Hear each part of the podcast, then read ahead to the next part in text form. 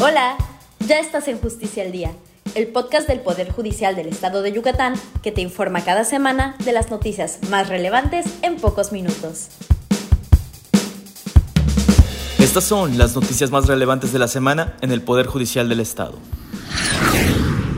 El Poder Judicial del Estado invita a todo el público a participar en la mesa de atención ciudadana que se realizará el 4 de abril en el Centro de Instituciones Operadoras del Sistema Penal Oral y Acusatorio en un horario de 9 de la mañana a 1 de la tarde. Este ejercicio de transparencia tiene el objetivo de establecer un canal directo de escucha ciudadana para detectar áreas de mejora que permitan una mayor eficiencia en la administración de justicia.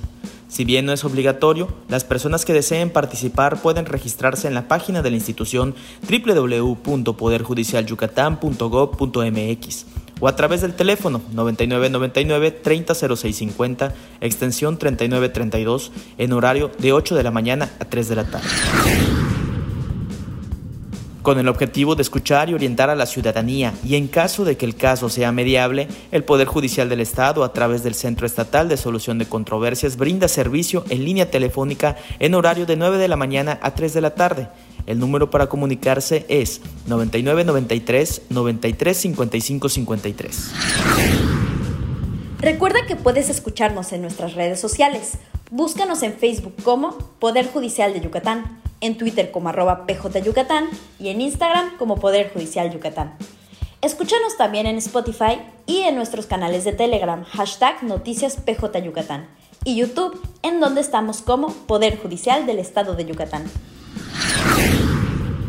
El Tribunal Segundo de Enjuiciamiento del Poder Judicial del Estado sentenció a una persona penalmente responsable del delito de homicidio calificado por hechos ocurridos en la colonia Leandro Valle de esta ciudad de Mérida en junio de 2020. El tribunal, conformado por las juezas María del Socorro Tamayo Aranda, Verónica de Jesús Burgos Pérez y María Danila Tzultec, determinó lo anterior luego de una audiencia de individualización de sanciones y reparación del daño en la que determinó una pena privativa de libertad de 40 años de prisión para el sentenciado, a quien también negó los sustitutivos de sanciones y el beneficio de la condena condicional.